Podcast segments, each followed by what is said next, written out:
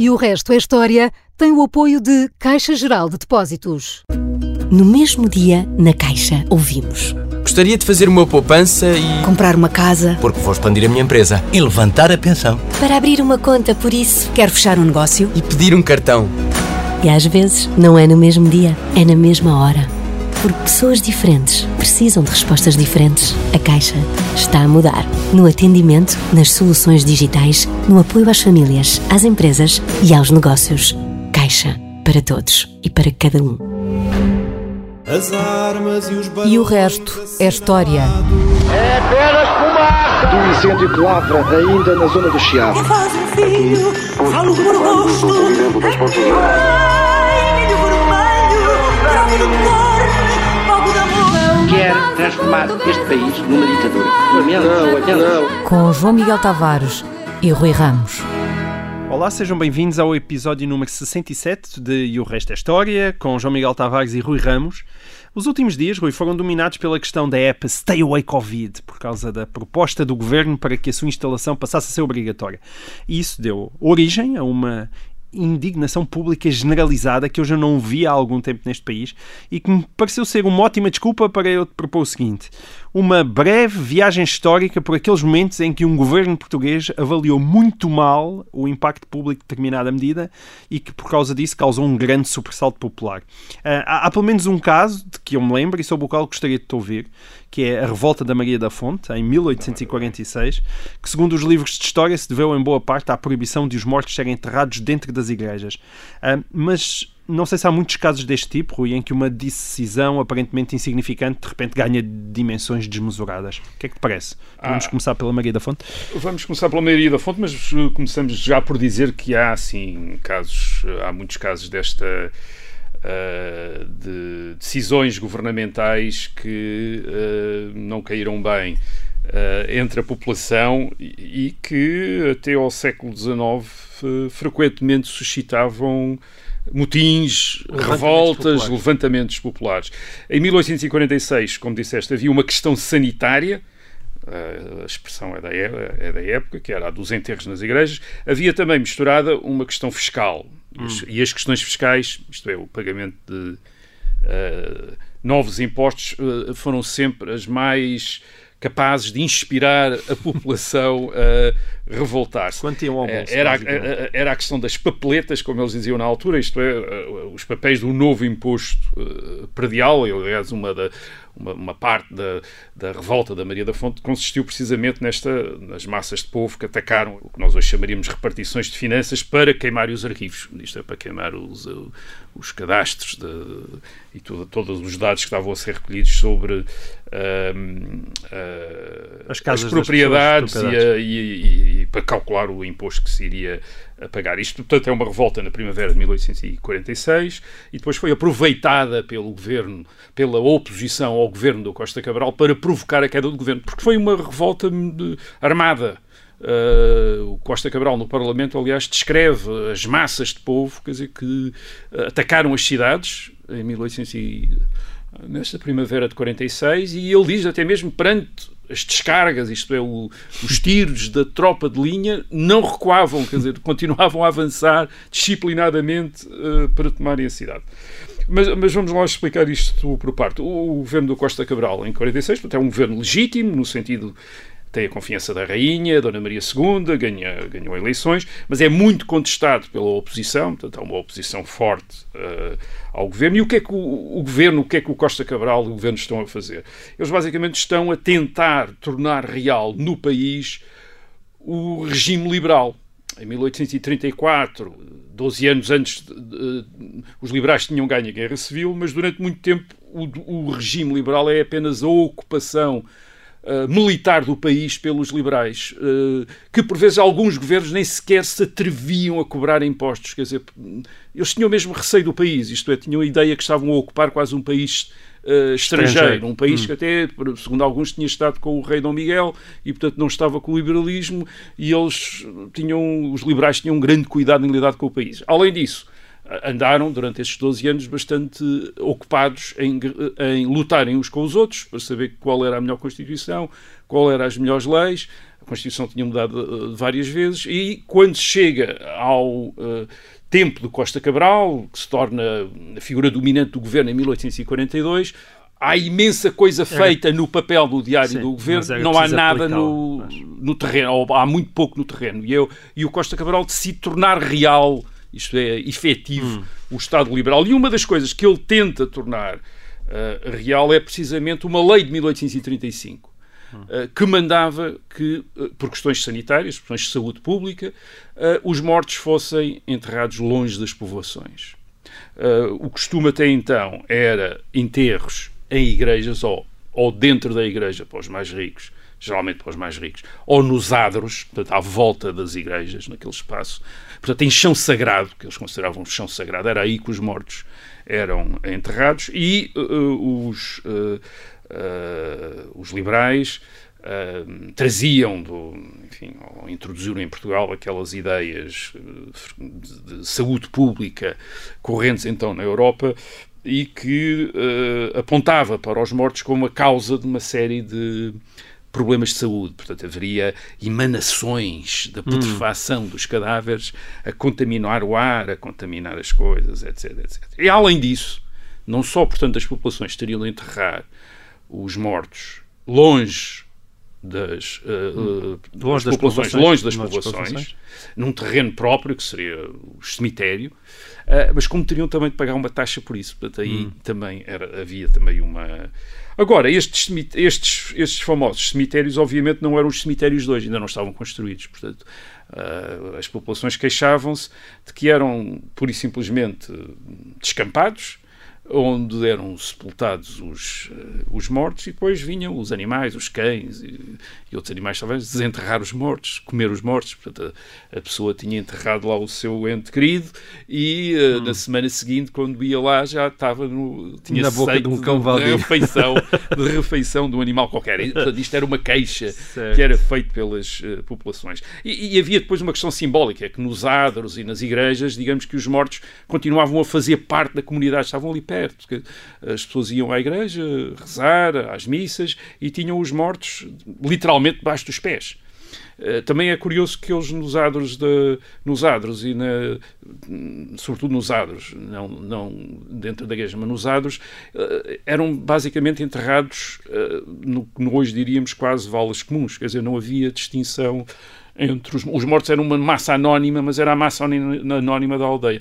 Os cemitérios, por exemplo, uh, nos, nos novos cemitérios públicos que os liberais queriam implantar, havia separação dos mortos, quer dizer, portanto, uma identificação individual. As populações não precisavam dessa identificação certo. individual, mas que, não tinham que eles queriam, tumular, não é? é? O que eles queriam eram os mortos em chão sagrado, isto é, perto sagrado. da igreja. Mesmo perto, que não tivessem essa pedra tumular, não é? Mesmo que não tivessem a pedra tumular a indicar, quer dizer, o que interessava era que estivessem pró, próximos, quer dizer, que estivessem, hum.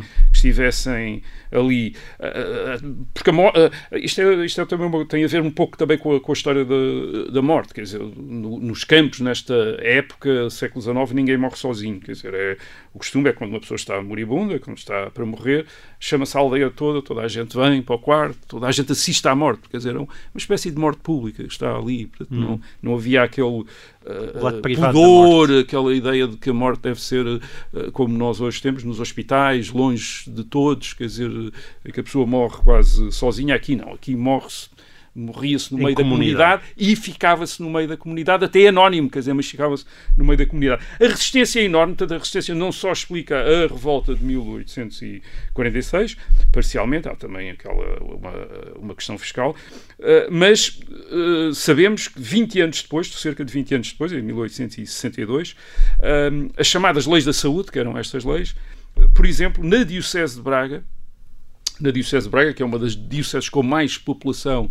do país, mais de 90%, 90% dos mortos continuam a ser enterrados nas igrejas e nos adros. Isto é, em 62. A, em, em 1862. Isto é, a população não respeitou uh, a lei, não respeitou mesmo a lei e continua a resistir uh, uh, à lei. E, e, e violou a lei de outra maneira. Mesmo quando os cemitérios eram construídos, eram construídos perto das igrejas, isto é, quase às vezes colados às igrejas, ao contrário do que a lei determinava, que era longe das uh, povoações. Isto, uh, portanto, eles queriam mesmo os mortos ali ao pé deles, hum. uh, era parte. Agora, há aqui uma, um padrão recorrente, quer dizer, nestas revoltas, e que tem a ver um pouco com a transformação do Estado. Nós, por vezes, temos aquela ideia do Estado, da monarquia, antes do liberalismo, portanto, antes do século XIX, como monarquia absoluta. Portanto, temos este rei absoluto e os seus ministros, em princípio, temos aquela ideia de que podiam fazer tudo e mais alguma coisa. Não era exatamente assim. Havia limites, uh, uh, havia limites, aliás, nas própria legislação uh, da monarquia, havia limites também na religião, que o rei aceitava e que limitava aquilo que uh, podia fazer, mas havia também limites num outro sentido. É que estes governos governavam muito pouco no sentido atual. Uh, eram sobretudo governos para a guerra, hum. isto é, para relações uh, externas, e não estavam à frente de estados sociais como temos certo. hoje. Isto é, não estavam à frente de mecanismos administrativos que interferissem na vida das populações. No dia a dia das pessoas, no, não é? No dia a dia. Praticamente, é, muita população praticamente não era tocada pelo Estado tocada, ao longo não, da sua vida. Não ia à escola, não fazia serviço militar, às vezes não era regimentada quando, regimentada quando havia uma guerra, certo. não pagava às vezes impostos, ou não, sobretudo impostos diretos. Uh, a saúde era por conta própria? A saúde era por conta própria, não havia os hospitais, aliás, aquele tipo, aquilo hoje que nós identificaríamos como hospital era sobretudo mantido por instituições religiosas, não propriamente pela, pelo Estado, Estado. por aquilo que hoje diríamos o Estado, e depois uma grande parte da vida coletiva era, era uh, regulada pelo chamado, pelos conselhos, isto é, pelos corpos municipais, que também não tinham a ver com os de hoje. Havia 800 e tal conselhos em Portugal até ao século até ao princípio do século XIX. Portanto, havia conceitos pequeninos, quer dizer, basicamente a população administrava-se muito a si própria, muito uh, autónoma. E aquilo que se passa com o liberalismo no século XIX é a transição desta, deste governo absoluto, mas longínquo, remoto e quase Sim. abstrato para quem vivia num e vale ou e hiper fragmentado, não é? Sim, para quem vivia num vale ou numa serra do, do interior de Portugal, isto era uma coisa. O rei estava lá em Lisboa e, e, o governo também estava em Lisboa, vivendo da alfândega de Lisboa. O governo vivia sobretudo, este governo até o século XIX vivia sobretudo de impostos sobre o comércio colonial, portanto não recorria muito menos ao país em termos fiscais do que iria recorrer, iriam recorrer os governos do século XIX. Portanto, há uma grande mudança no século XIX que, que é, com, primeiro, com um Estado que passa a viver só de Portugal uh, metropolitano, digamos assim, já não tem o Brasil, portanto precisa de cobrar impostos e de viver de, de Portugal, e depois um Estado que tem ideias de desenvolvimento, isto é, quer desenvolver o país, quer tornar o país mais rico, quer pôr as pessoas na escola, quer uh, tratar da saúde das pessoas, isto é, evitar que elas tenham esta ou aquela doença. De repente começa-se a meter na vida das pessoas e a meter muito, quer dizer, muito mais, a tentar mudar os comportamentos, a fazer, a, a, fazer a população portar-se de uma outra e maneira. As pessoas sentem como se fosse uma invasão do seu telemóvel privado, não é? É, exato, quer dizer, as pessoas não tinham telemóveis, mas tinham uma vida que explica, por exemplo, a Maria da Fonte de 1846, explica a revolta da Janeirinha de 1868, que é outra revolta fiscal, isto é, eles não querem pagar impostos, aí nesse caso os lojistas e comerciantes, e revoltam-se em, uh, em uh, janeiro, no dia 1 de janeiro de 1868. Mais uma vez o governo cai, isto, isto um estas quedas de governo por estas revoltas populares não são tão pouco frequentes uh, uh, eh, como isso. Portanto, o, o, que nós temos é uma população que não esteve integrada no Estado tal como nós hoje concebemos o Estado e que, à medida que vai sendo integrada no Estado no século XIX, vai resistindo, quer dizer, vai resistindo. O, aliás, o Estado, uh, uh, repetimos, mesmo no século XIX, ainda não é o Estado de hoje, ainda não é o Estado da o Estado social certo. é um Estado que basicamente tem funcionários e tem soldados, é isso que tem, uh, em meados do século XIX, para aí uns 10 mil funcionários, uns 20 mil soldados, Uh, e é muito popular entre a população, é muito popular, por exemplo, exigir cortes nas despesas públicas. Quer dizer, é a coisa mais popular que há. Uh, porquê? Porque não afeta quase, afeta apenas os funcionários e, o, uh, e, os, e os soldados e as Forças Armadas, quer dizer, não afeta nem pensões, nem nada, que as pessoas não têm, quer dizer, e portanto é, é, é, Exato, é, é um muito... corte a coisas distantes, não é? É, nós às vezes esquecemos que uh, basicamente é ao longo do século XIX e do século XX que a população vai sendo integrada no Estado e vai sendo também, de uma certa maneira, domesticada, isto é, habituada a lidar com a burocracia, com a administração e depois até a tornar-se mais tarde dependente da própria administração para os seus uh, uh, rendimentos. No século XIX não era assim e havia casos de uh, grande repúdio dizer, do Estado. Há um caso muito curioso passou numa aldeia de, do Conselho de Coimbra, a aldeia de Arzila, tem o mesmo hum. nome de uma povoação enfim, de uma cidade, de uma praça forte que os portugueses tiveram em África. Um, ora bem, a Erzila deu-se o caso que era o maior terror de um delegado ou de um funcionário público da província, que era quando chegava a uma terra para efetuar uma diligência qualquer administrativa, de repente ouvir os sinos a tocar a rebate, que era um sinal de que a população estava ao virar da esquina com forquilhas e enxadas para os apanhar. E foi isso que aconteceu a, um, a, a uns funcionários, a um juiz, uns funcionários judiciais vindos da cidade de Coimbra. Atenção que Arzila fica relativamente próximo de Coimbra, uns Sim. 7 ou 8 quilómetros uh, da, da, da, cidade universitária. Uh, eles foram lá, portanto, o juiz e os funcionários, uh, e os seus funcionários foram a, a, a Arzila para arrolar uns foros, portanto, é uns rendimentos, que os camponeses teriam, tinham de pagar uma espécie de renda, certo. umas rendas, eh, e a população não gostou nada disso. E apareceu devidamente armada, foices, enxadas, e com uma ameaça queria castrar o juiz e os funcionários. Os juízes e os funcionários, obviamente, não, eh, não, não ficaram muito não entusiasmados com essa, com, com essa, essa ideia, ideia, fugiram imediatamente. O que aconteceu foi que as autoridades administrativas e judiciais em Coimbra não acharam nada graça a isto e resolveram dessa maneira criar, criar um exemplo, hum. dar um exemplo. Quer dizer. E o que aconteceu foi uma coisa muito curiosa toda a população de Arzila, 250 pessoas, os adultos, os homens adultos, deixando as crianças de fora. E as mulheres? Foram, é não, e as mulheres também. As mulheres, homens e mulheres. Homens e mulheres não, okay. as mulheres também lá estavam. Tá. também estavam lá com as enxadas. Não houve discriminação. Okay. Uh, foram todos acusados de insubordinação. Hum. Portanto, foram todos acusados e arrastados em massa pelo exército, depois veio o exército, uh, para serem presentes a tribunal. Isto é, a tribunal acusados. A aldeia inteira. A aldeia inteira. Portanto, foi uma aldeia posta inteira em tribunal, acusada de insubordinação. Eles, em tribunal, recusaram-se a prestar declarações, portanto, recusaram-se a colaborar no processo. Certo. Todos calados, todos. Uh, Unidos, no silêncio. Ali, exato. E, e, o procurador do Ministério Público estava tão horrorizado com, aquela, com aquilo que.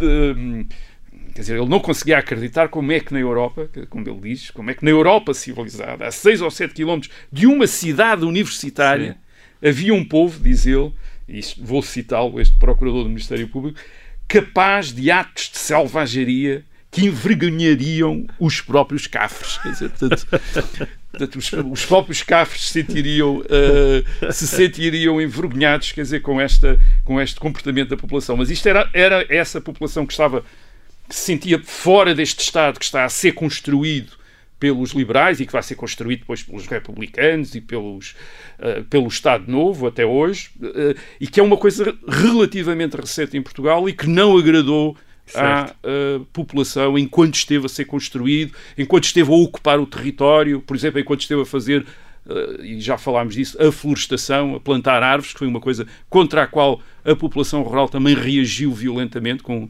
com violência, arrancando, deitando fogo, uh, não querendo aquelas árvores. Portanto, foi um, Estado que veio ocupar um território que até então onde até então a população tinha estado entregue Sim. a si própria, mais ou menos, com os seus hábitos, os seus costumes, os seus modos de se administrar Sim. a si própria, e depois de repente apareceram estes. estes. e daí diziam. também a hostilidade que acontecia em tantas manifestações ou em tantas manifestações plásticas que depois eram reprimidas com ah, sim. Muitas vezes de forma sanguinária, não é? Aqui o Estado não tem polícia sequer, o Estado nem sequer assegura o policiamento dos hum. campos, portanto nem sequer dá a segurança, é as próprias populações é, é, é, é que zelam por essa uh, segurança.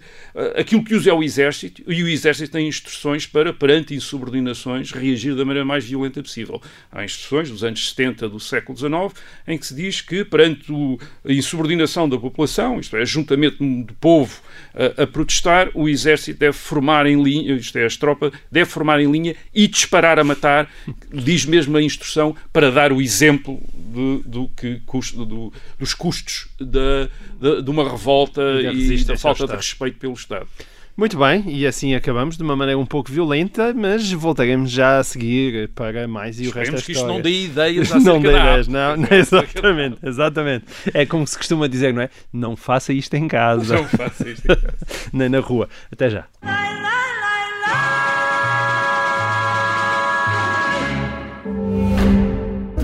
No mesmo dia, na Caixa, ouvimos. Gostaria de fazer uma poupança e. Comprar uma casa. Porque vou expandir a minha empresa. E levantar a pensão. Para abrir uma conta, por isso. Quero fechar um negócio. E pedir um cartão. E às vezes, não é no mesmo dia, é na mesma hora. Porque pessoas diferentes precisam de respostas diferentes. A Caixa está a mudar. No atendimento, nas soluções digitais, no apoio às famílias, às empresas e aos negócios. Caixa. Para todos e para cada um.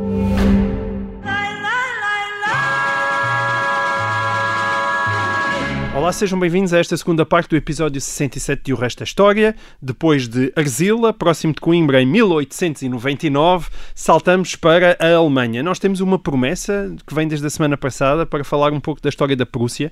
Já lá vamos, Rui, mas já que o tema é a Alemanha, eu gostaria de fazer uma ainda antes disso, uma daquelas perguntas dos concursos de cultura geral. Uh, devido ao tremendo impacto do nazismo e da Segunda Guerra Mundial, nós estamos sempre a ouvir falar do Terceiro Reich mas se perguntarmos às pessoas na rua quais foram o primeiro e o segundo Reich, muitas, muito poucas saberão responder. E é precisamente para isso que este programa existe. Portanto, Rui, conta-nos lá que rachos são esses, o primeiro e o segundo, para que os ouvintes do resto da história possam fazer um brilharete no próximo jantar de Natal. Onde, claro, o tema do Onde tema é inevitável, é incontornável. É incontornável. Juntamente com o Peru, Exato, entre é o Peru e as rabanadas. Na, nas famílias portuguesas é um, é um tema É um tema natalício. Bem, há duas, há duas respostas, uma simples e uma mais Olá, complicada. Estás a gozar com isso, mas agora, atenção, não te esqueças que Natal, música no coração, música, música no, no, coração. É, é verdade, gente a ser perseguida, é perseguida por nazis. De onde? De onde Serrais, ou então qual é que foi o primeiro e o segundo? Qual é que foi o primeiro e o segundo? É? Portanto, vamos lá Enquanto então resolver esse problema que estragou tá, tá, tantos tá natais de tantas famílias portuguesas nos últimos tempos. A, a, resposta simples é esta. A Alemanha, até ao princípio do século XIX, aquilo que nós hoje chamamos Alemanha, uh, até ao princípio do século XIX, existia como um conjunto de Estados, muitos Estados, centenas até de, de Estados, que formavam o chamado Sagrado Império Romano da Nação Germânica, ou Sacro Império Romano-Germânico. Este, este Sacro Império Romano-Germânico supunha-se que tinha começado com, Carlo, com Carlos Magno, rei dos francos, quando se fez coroar imperador dos romanos no ano 800. Certo. Portanto, quase três séculos depois do fim do Império Romano do Ocidente, que acabou em 476.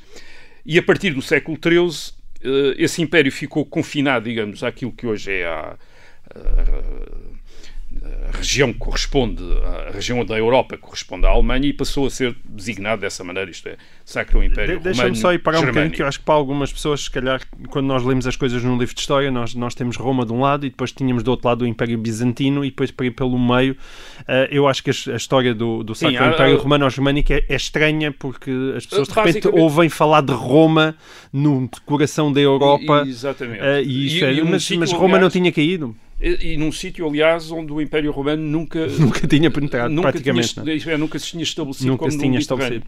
Quer dizer, como no Mediterrâneo. Então, como Isto é, é uma o... coisa curiosa. Isto é, o, o, o aliás, estes, estes, os chamados príncipes eleitores deste sagrado Império Romano da nação germânica, eles eram, eles elegiam primeiro um deles como rei dos romanos, Hum. e que depois, quando era sagrado pelo Papa, tornava-se imperador dos romanos. Isto Portanto, na Alemanha. Isto na Alemanha. Na Alemanha, quer dizer, entre, entre gente não tinha muito pouco a ver com. Bem, o que é que nós temos aqui? Temos aqui a ideia, que é uma ideia recorrente no, na Europa Ocidental, de que há uma legitimidade especialmente associada à ideia do Império Romano e uma ideia de que uh, o re, a tarefa dos, dos príncipes, dos uh, soberanos europeus durante a Idade Média era reconstituir certo. essa unidade e a unidade que se tinha sido perdida com o fim do Império Romano e restabelecer também a sua legitimidade, essa, essa legitimidade. Portanto, e a ideia, o seu prestígio, é, não é? a ideia, capacidades sim, de esse carisma, esse carisma, certo, do, do Império, dos Césares, etc. Portanto, durante toda a Idade Média, ordem, não, é, é só no, no, Renascimento, é que nós sabemos, se é nos séculos XV, XVI, sabemos que houve uma espécie de, ou, ou todos temos a ideia de que há um interesse um revivalismo da cultura da antiguidade clássica, mas esse interesse houve sempre durante a Idade certo. Média. E esteve, por exemplo, associado à ideia do Império. Portanto, no, na Idade Média há imperadores no uh, Ocidente, é, são estes imperadores, são imperadores dos romanos, mas na Alemanha. Certo. Uh, e estes imperadores dos romanos na Alemanha nunca conseguiram ser imperadores de, todo, uh, de toda a Europa, como gostariam de ter sido. Aliás. E muito menos dos romanos também. E muito menos dos romanos. Enfim, em Roma, alguns deles tiveram alguma força, mas os, os, papas nem sempre estavam interessados em ter um imperador ali ao pé, a maior parte do tempo não estavam. Uh, e, e, e, e, o que acontece é que este império, o, este império romano, em vez de se tornar, digamos, o fator de unificação da uh, Europa Ocidental, como tinha sido na uh, antiguidade, vai se tornando apenas um fator de aparente unidade destes Estados alemães. Deste, de todos estes Quando estou a falar de Estados alemães, estou a falar de cidades, cidades livres, uh, bispados, uh, ducados, uh, enfim, todo o tipo de unidades políticas, com duques, príncipes, bispos, corpos municipais, etc. Todos eles eram vassalos de um chefe de Estado que era o imperador dos romanos. Certo. Não estava em Roma. Então, isso é bizarro tinha... nós olhamos, essa é, essa é uma das razões desta pergunta, que nós muitas vezes olhamos para, para, para a Alemanha como uma espécie de unidade, não é? Aquele, aquele, e, e nunca foi nada disso. Não, não é? nunca foi. Quer dizer, portanto, este, este, eh, esta vassalagem prestada ao imperador era uma coisa bastante vaga. Quer dizer, portanto, este império, se dissermos que era um império descentralizado, acho que até estamos a ser, a, a, ser muito generosos. O, o imperador só tinha força onde ele nas suas próprias terras, que eram algumas. Uh, uh, aquilo rapidamente, desde cedo, aquilo caiu na, na, o Império caiu na, nas mãos de uma dinastia.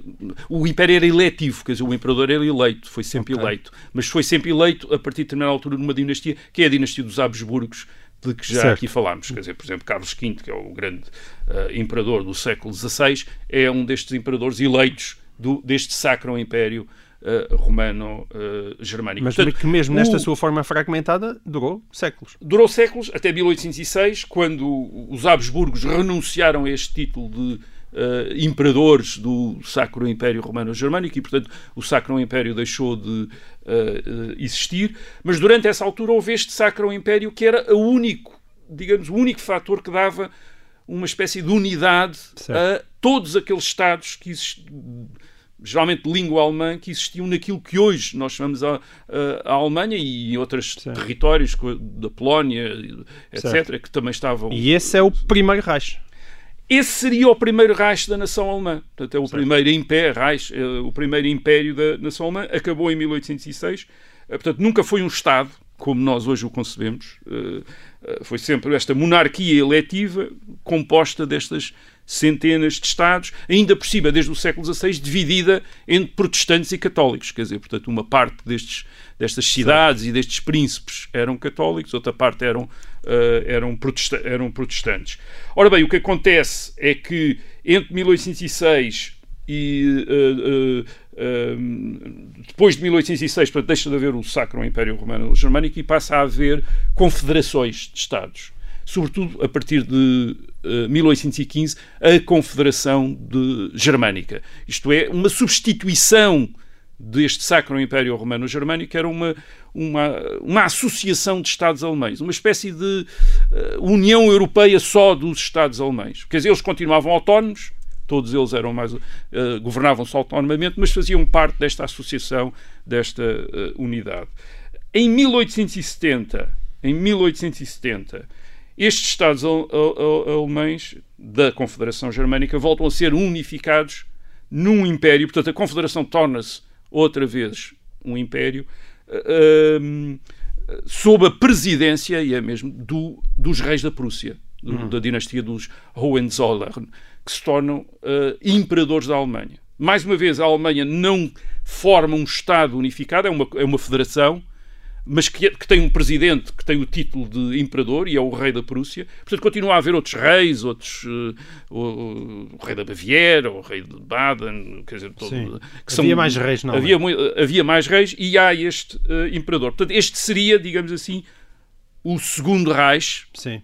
que dura entre 1870 e o fim da uh, Primeira, Primeira, Guerra, Guerra Mundial, Mundial, 1918, a Alemanha é derrotada, há em novembro de 1918 uma revolução na Alemanha, estabelece uma república, acaba o Segundo Reich, Guilherme II vai para o exílio. Nós não dissemos bem, Reich pode ser traduzido como, se calhar mais do que reino, como império, não é? É, o, o Reich tem, um, tem, uma, tem sentidos vários e, e, e a melhor maneira de compreender isso é esta. A República, aquilo que nós chamamos a República de Weimar, portanto, o Estado Sim. republicano alemão uh, fundado em 1918 e que dura até 1933, esse, uh, essa República mantém como título oficial Deutsches Reich. Isto é, continua a ser um Reich.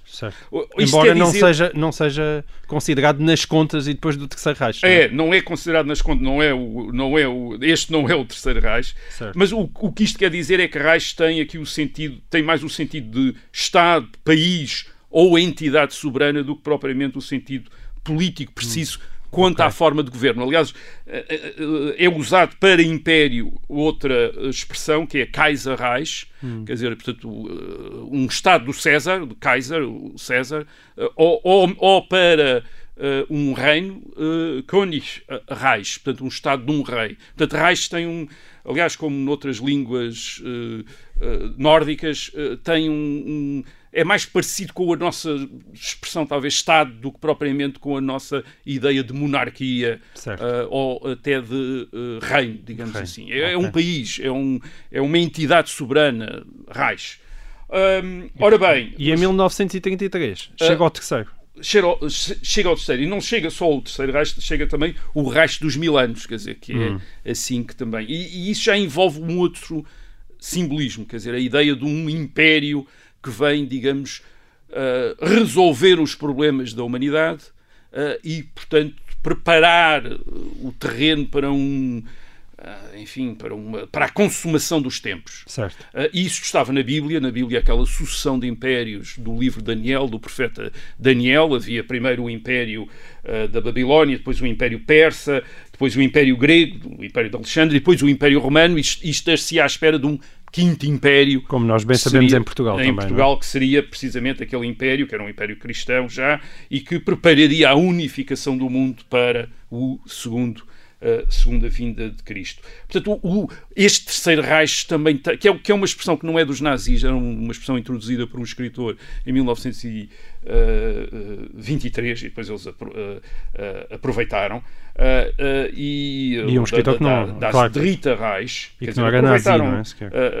e, que não era, e que nem era nazi, aproveitaram essa, essa, essa expressão e aproveitaram essa expressão apenas durante algum tempo, curiosamente. Em 1939 uh, por instruções de Hitler, uh, deixou de se falar na Alemanha de Terceiro Reich e passou-se a falar de Deutsches Reich ou de Groß Deutsches Reich, isto é o grande uh, Estado alemão, e, e, o Terceiro Reich tornou-se mais uma expressão usada pelos inimigos dos nazis para designar o Estado, o Estado, uh, o Estado nazi. Uh, claro, depois com a República Federal, a partir de 1949, deixou de se usar Reich e passou-se a usar Bund, federal, isto é, portanto, Bundestag em vez de Reichstag, isto é o Parlamento certo. Federal em vez do Parlamento Imperial, embora aparentemente o edifício continua a ser chamado Reichstag. Certo, isto é, é, é, verdade. Isto é da Bundestag in, de, é, é no Reichstag, no Reichstag é quer dizer que é uma história, mas, mas, mas desapareceu. Portanto, o havia este terceiro Reich, portanto, de, se pensarmos que havia os outros dois. Claro, o que é que os nazis também queriam com a ideia de terceiro Reich? Além desta ideia milenarista, era também uh, a ideia da sequência de Reich. Isto é, o primeiro Reich, do Sacro Império Romano-Germânico, o segundo Reich da dinastia Hohenzollern entre 1870 e 1918 e, portanto, eles seriam o terceiro uh, nesta sequência, não é? Quer dizer, os franceses também tiveram dois impérios, o primeiro império de Napoleão, o segundo império de, uh, do outro Napoleão, o Napoleão III, além de terem uma quantidade enorme de repúblicas, já vão em cinco, não é? Certo. Em cinco repúblicas. Portanto, já estão mesmo, esses, se fosse império, já estaria no quinto império, mas aparentemente também não estão muito felizes com isso. Muito bem, e aqui tem a resposta para a vossa pergunta quando tiverem ver a música no coração uh, na noite de Natal. Uh, nós temos a tal promessa por cumprir uh, da última semana. O Lourenço Fragoso enviou-nos uma pergunta sobre a Prússia, que nós chutámos para o programa de hoje. A pergunta é esta, e eu passo a citar. Aproveitando o facto de o Rui ser um grande entusiasta do século XIX e face ao pouco conhecimento geral que as pessoas têm sobre a história da Prússia, com a honrosa exceção de Bismarck, creio que poderia ser um tema interessante fazerem um apanhado geral sobre a história da Prússia e as circunstâncias que levaram à unificação da Alemanha sob a sua égide. Um, o Lourenço sugere, aliás, que a Prússia foi condenada ao esquecimento após a sua oficial dissolução pelos aliados em 1947. Bom, esta seria uma grande conversa, Rui, mas nós temos pouco mais de 5 minutos. Consegues transformá-la transformá numa, numa, pequena, pequena conversa, numa tal, pequena no tal conversa. apanhado geral que o Lourenço pede. Portanto, o... grande desafio, a história da Prússia em 5 minutos. Em 5 minutos. A história da Prússia em 5 minutos. Bem, a, a Prússia basicamente começa com, como uma espécie de secularização dos domínios da ordem teutónica, que era uma ordem de cruzados que no século XIII vem da Terra Santa, do Médio Oriente, quando os, quando os cruzados perdem uh, as bases que tinham uhum. uh, na Palestina. Esta ordem teutónica, uh, que é a ordem alemã, digamos, uma ordem alemã, de cruzados, como os templários e os hospitalários, é a terceira grande ordem militar, essa ordem estabelece no Báltico. Uh, uh, precisamente, e a primeira conquista que faz é da Prússia. Uh, Estabelece no, no Báltico porque a população ainda era pagã. Ainda é pagã. Portanto, eles vão ali combater os pagãos e, uh, e, e cristianizá-los. Isto no século XIII. No século XVI, o que é que acontece? Acontece que o, uh, o grão-mestre uh, da ordem uh, teutónica torna-se Alberto de Hohenzollern, Sim. uma dinastia enfim, de, de, de conhecida de aristocratas alemães, torna-se Duque da Prússia e seculariza, portanto, a ordem é secularizada durante o processo da, da reforma protestante. Uhum. E, portanto, este, este grão-mestre torna-se duque em vez de grão-mestre da ordem da, da, ordem que acabou, a ordem teutónica é dissolvida e ele torna-se, portanto, duque de, da, Prússia. da, Prússia. E ele tem um parentesco com os com uma outra com, com, com, uma, com os outros Hohenzollerns que eram margraves, quer dizer, o margrave é uma espécie de governador militar, um conde de, de fronteira, do Brandemburgo, que é um outro Estado. E o que acontece no fim do século XIX? Portanto, temos uh, o uh, Alberto de Hohenzollern, Sim. Duque da Prússia, certo. antigo grão-mestre da Ordem Teutónica, tornado Duque da Prússia, parente, primo destes margraves de Brandemburgo. O que acontece que é que através do tal Sacro Império Romano estavam, A Prússia está fora do Sacro Império Romano Germânico, aliás, até nesta altura está, digamos, presta vassalagem ao rei da Polónia.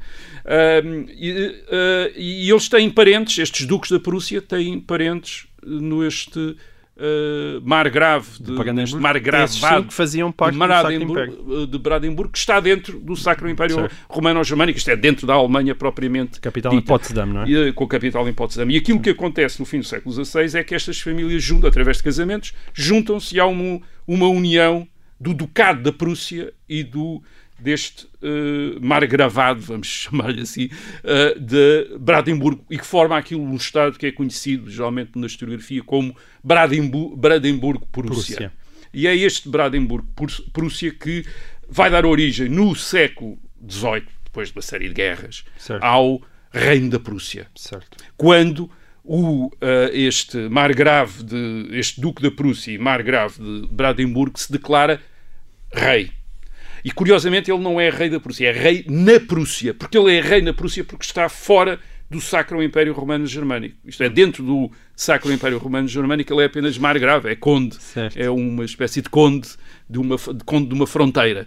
Fora do, do Sacro Império Romano Germânico, uh, portanto, naquilo que era a, Polónia, ele é rei, tornou-se rei uh, da Prússia. Portanto, a Prússia, uh, através depois de uma série de guerras, vai expandindo os territórios que tem dentro do Sacro Império Romano Germânico adquirindo nomeadamente a Silésia, que, é uma, que vai ser uma das regiões mais industrializadas e mais prósperas da Alemanha no século XIX passa a fazer parte deste Estado, uh, uh, deste Estado de uh, Brandenburgo, Prússia, agora Reino da Prússia, e depois de 1815 adquire ainda a região do Ruhr. e o que é que, que é a região que vai ser a grande região, já falámos aqui dela, a grande região industrial da Alemanha. E o que é que Uh, o, que é que vai, o que é que vai acontecer no século o que é que vai acontecer no século XIX primeiro estes reis da Prússia vão tirar muita partido da grande reputação que tem o Estado prussiano enquanto um Estado com uma administração eficiente e sobretudo com um exército uh, extraordinariamente bem organizado, profissional, ao contrário da maior parte das outras monarquias europeias que não tinham este tipo de exército. Isto é, formavam exércitos quando havia guerra e depois não certo. tinham. Estes têm sempre um exército uh, hum. profissional. Não é um exército invencível ainda no século XVIII e no princípio do século XIX, é derrotado por Napoleão em Iena em 1806, mas no século XIX vai adquirir uma nova uh, reputação. E vai adquirir uma nova uh, reputação quando o rei da Prússia eh, nos anos 60 e 70 do século XIX, consegue, contra a Áustria e contra a França, unificar a Alemanha e tornar-se imperador da, eh, da Alemanha hum. em 1870 depois de derrotar a França,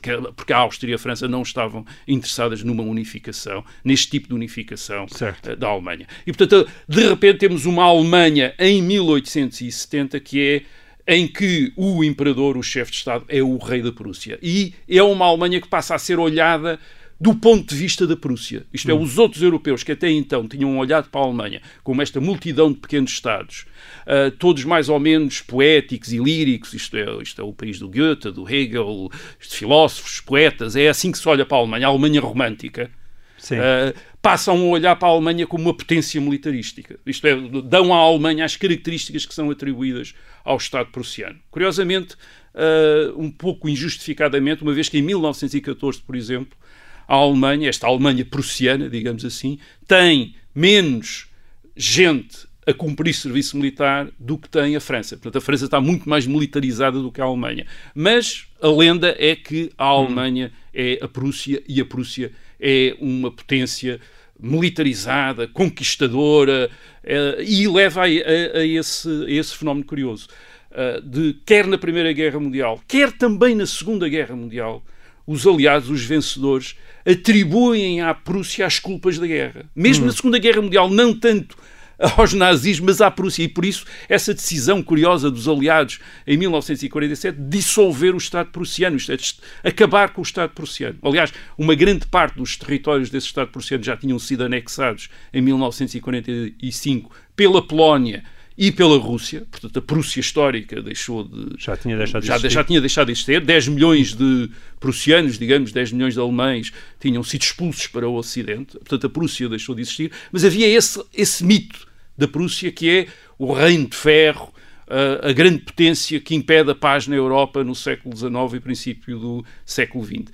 É um mito uh, totalmente. Uh, é um mito uh, e extraordinariamente exagerado, mas que deu uma, uma visão da Alemanha que depois a República Federal da, da Alemanha, a República de Bonn, digamos que desde 1949 se encarregou de desmontar, isto. É, tentou desmontar e reconstituir um, um pouco aquela imagem da Alemanha que era a imagem do princípio do século XIX, um país de comerciantes, de poetas, de, todos muito pacíficos, uma espécie de Suíça, quer dizer, aquilo era uma grande, uma, uma Suíça em ponto grande, que é hoje um pouco a imagem da Alemanha, contrário daquela imagem que teve durante umas, de, umas dezenas de anos entre o século XIX e o século XX, do reino da Prússia, do reino de ferro. Muito bem. Assim se termina esta edição de O Resto da História. Até para a semana.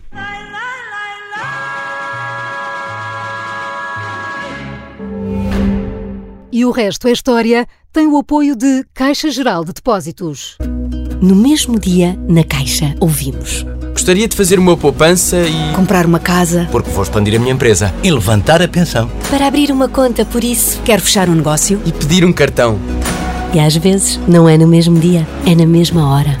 Porque pessoas diferentes precisam de respostas diferentes. A Caixa está a mudar. No atendimento, nas soluções digitais, no apoio às famílias, às empresas e aos negócios. Caixa. Para todos e para cada um. Obrigada por ter ouvido este podcast. Se gostou, pode subscrevê-lo, pode partilhá-lo e também pode ouvir a Rádio Observador online em 98.7 em Lisboa e em 98.4 no Porto.